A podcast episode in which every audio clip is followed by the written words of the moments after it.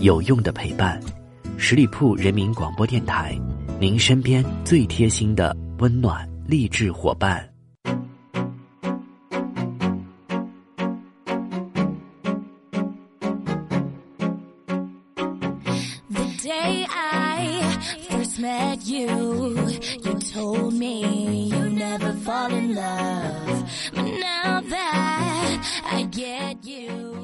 Hello，各位亲爱的耳朵们，欢迎继续留守到十里铺人民广播电台的精彩节目。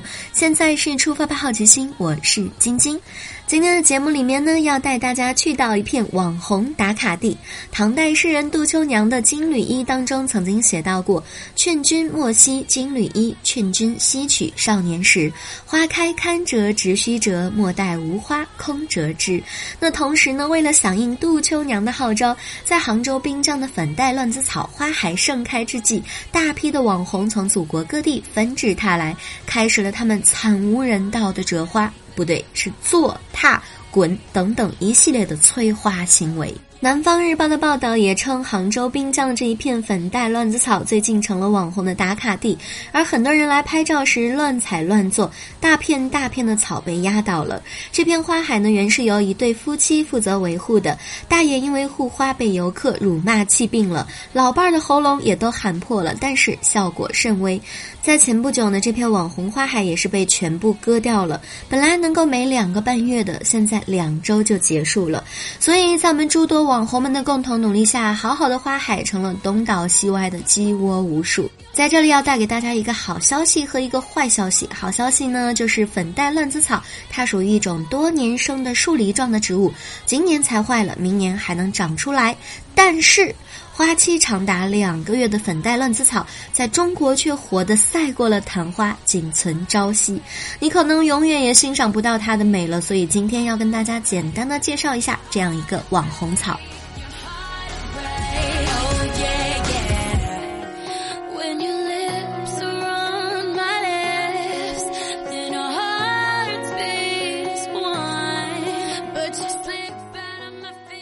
粉黛乱子草呢，它是原产于北美洲东部的一种暖季观赏草，但是人家一点都不娇气，喜光照却也耐半阴，而耐湿、耐旱、耐寒、耐盐碱，沙土、壤土、粘土哪儿哪儿都能长，适应力可是极好的。但是名字里为啥还有“乱子”二字呢？因为人家本来就是禾木科的乱子草属植物，夏季绿色的叶子开始生长，秋季渐渐的变成了同色，并且会开出羽毛状的粉色。或或者是紫色的花朵。前面说了很多粉黛乱子草的优点，那么下面说说它的缺点。除了前文当中提到的不耐踩外，这个草的证件照似乎也没有网上盛传的图片那么唯美。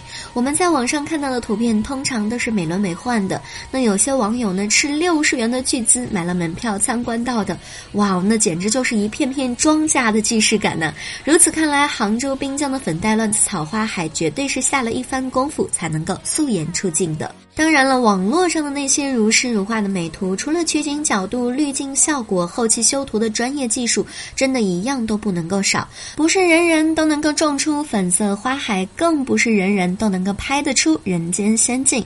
但是人人都能够在花海里边造鸡窝。正如法国作家艾克苏佩里的小王子写到的：“如果你爱一朵花，会给它浇水；如果你喜欢一朵花，会把它摘下来；如果你想蹭一朵花的热度，会为它开。”滤镜，然后在他身上打滚。话说这边你们在花海打滚，更有甚者在丹霞地貌撒野。想一想，你破坏了六千年的地貌，踩一脚就要恢复六十年呢。在几个月前呢，几名男子在未开发的丹霞区域也是踩踏破坏，并且自豪地录制了视频炫耀。他的一小步，丹霞地貌需要六十年才能够恢复。无独有偶，一位大妈更是为了拍照翻越防护栏，踩在了丹霞地貌上摆 pose。重点是工作人员提醒后，她还理直气壮地反驳。在媒体的反复曝光批评后，今年国庆呢，更有一群带着孩子的熊父母们慕名来到了这块上亿年才能够形成的壮美地貌上，进行文化传承的活动，就是在我们的丹霞地貌上进行了刻字。据说这些刻痕可能六百年都恢复不了了。我个人呢是真的不太理解这些在石板上刻字的游客们，要知道什么情况下才会在石板上刻字呢？朋友们真的需要好好的思考一下了。如果非要问中国人为什怎么这么热爱刻字，也许《西游记》中孙悟空在如来佛中指上刻下的“到此一游”给人留下了太多深刻的印象。但是孙悟空还因此被压在了五指山下五百年呢。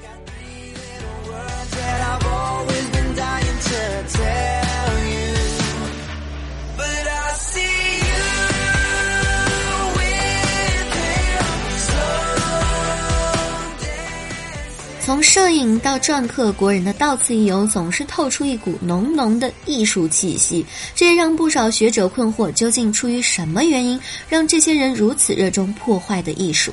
也许生物本能就是令人类放飞自我吧。大部分野生动物和嗅觉正常的家犬都有领地意识，它们通过小便散发的信息素来做标记、画地盘，再通过离鼻器来识别他人的地盘、入侵的敌人，甚至收发信息。如今的人类经过了漫长的演化，离鼻器已经形同虚设，但是领地意识却依旧存在。可是没有离鼻器，还怎么识别领地呢？有失必有得，人类的外置器官手机取代了并超越了离鼻器的功能。通过了手机朋友圈、微博、抖音、ins 等一系列的社交软件，人类可以在互联网上画一块属于自己的地盘，还能够收发信息、求关注、隔空骂战。养狗的朋友都知道，小狗太兴奋时，可能不太会控制自己的大小便。同理，就因人类离开了拥挤的城市，也难免出现相同的情况。这是动物的本能，美丽的大自然激发了他们体内动物的本能，却无法复活他们的离鼻器。于是，他们习惯性的拿起手机，开始留下自己的标记。要说巨婴人类也不一定都是坏人，他们可能只是一时的失禁，但是这么由着他们到处失禁也不合适，毕竟会养成习惯，甚至传染。都说不给出合理建议的报道都是耍流氓，那么我们这里为了不耍流氓，再次给出一个流氓建议，仅供参考。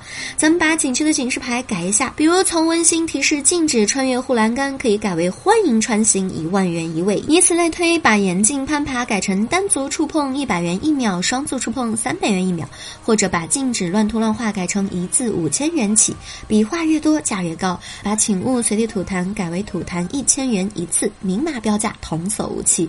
获得收入四三三开，三成归景区，三成上交国家，四成给在一线工作的执行人员。这样既促进了执行人员的工作积极性，又能够创收，何乐而不为呢？当然了，这只是我们抛砖引玉的一块板砖，相信足智多谋的你们会给出更多合理的建议。在这里，还是要强烈的呼吁大家，在外出旅游的时候，除了文明，什么都不要留下；除了垃圾，什么都不要带走。好了，以上就是今天节目的全部内容。再次感谢朋友们的认真聆听。如果你有任何的建议意见，欢迎在下方留言，我看到的话呢，也会及时的回复大家。同时，依然欢迎朋友们来关注我们十里铺人民广播电台的微信公众号，每一天都会有精彩的内容分享给大家。好了，我们下个周五再会吧，周末愉快，拜拜。本期节目由十里铺人民广播电台制作播出。了解更多的资讯，请关注十里铺人民广播电台的公众微信和新浪、腾讯的官方微博。感谢收听，我们明天再见。